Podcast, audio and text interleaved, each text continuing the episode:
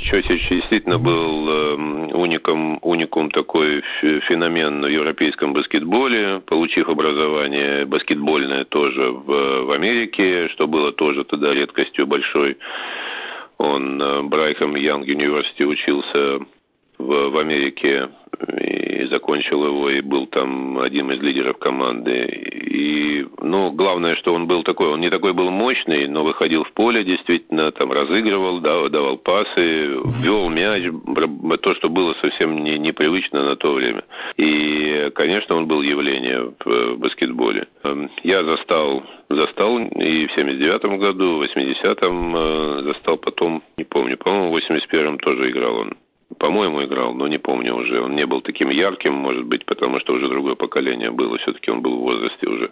Но на, на тот период времени, на э, 70-е годы, ну, конечно, явление.